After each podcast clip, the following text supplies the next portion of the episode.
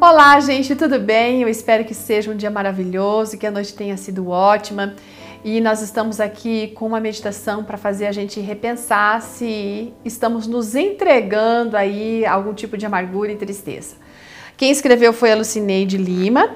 A Lucineide Lima, gente, ela é formada em letras, português, espanhol e literatura e tem pós-graduação em psicopedagogia.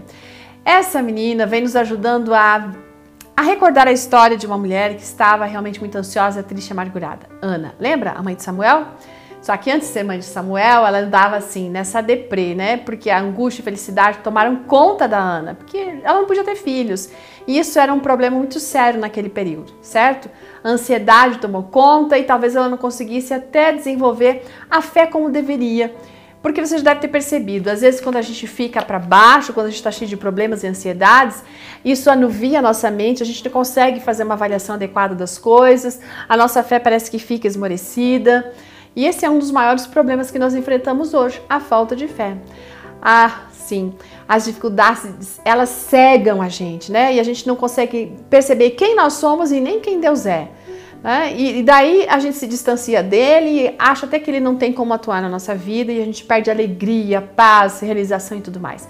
A Lucineide, ela aprendeu de novo a confiar em Deus, sabe? Justamente por quê? Porque ela passou por uma situação de crise.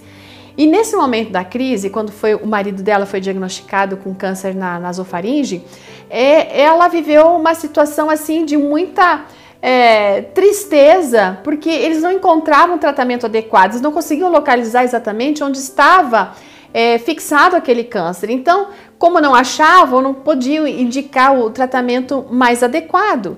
E ela disse que passou de oração para choro, e assim era a vida dela, igual a Diana, chorando, orando, chorando, mas chorando do que orando. Enfim, mas a questão é que Deus sempre lê os nossos corações e Ele envia as pessoas providenciais para a nossa vida. Assim como Eli apareceu na vida de Ana e deu as palavras adequadas para ela, alguém apareceu na vida da Lucineide, do marido dela também. E essa pessoa, um médico, fez um diagnóstico mais adequado e descobriram que aquilo que eles haviam inicialmente é, descoberto não era exatamente assim. O câncer dele era menos agressivo e era muito mais fácil de ser tratado. Gente, ela não tinha mais como palavras para agradecer. Da mesma maneira que Ana se levantou de lá radiante, saiu feliz e não ficou mais abatida, como diz lá em 1 Samuel 1,18, a Lucineide da mesma maneira. Talvez você esteja passando uma dificuldade, uma tristeza, uma angústia nesse momento e não consegue viver não ver solução, tá triste, abatida, sabe? Não consegue enxergar Deus, está se perguntando se ele existe e onde é que ele está. Lembre-se, lembre-se de que Jesus ama você, ele entende, ele está do seu lado. Talvez você não esteja percebendo por causa desses pensamentos de tristeza. Mas eu quero desafiar você a confiar, viver um dia de cada vez e confiar nas providências de Deus para você. E eu tenho certeza que à medida que você fizer isso, você vai conseguir levantar o rosto e não ficar mais abatido ou abatida. Que Deus abençoe você e até amanhã. Tchau!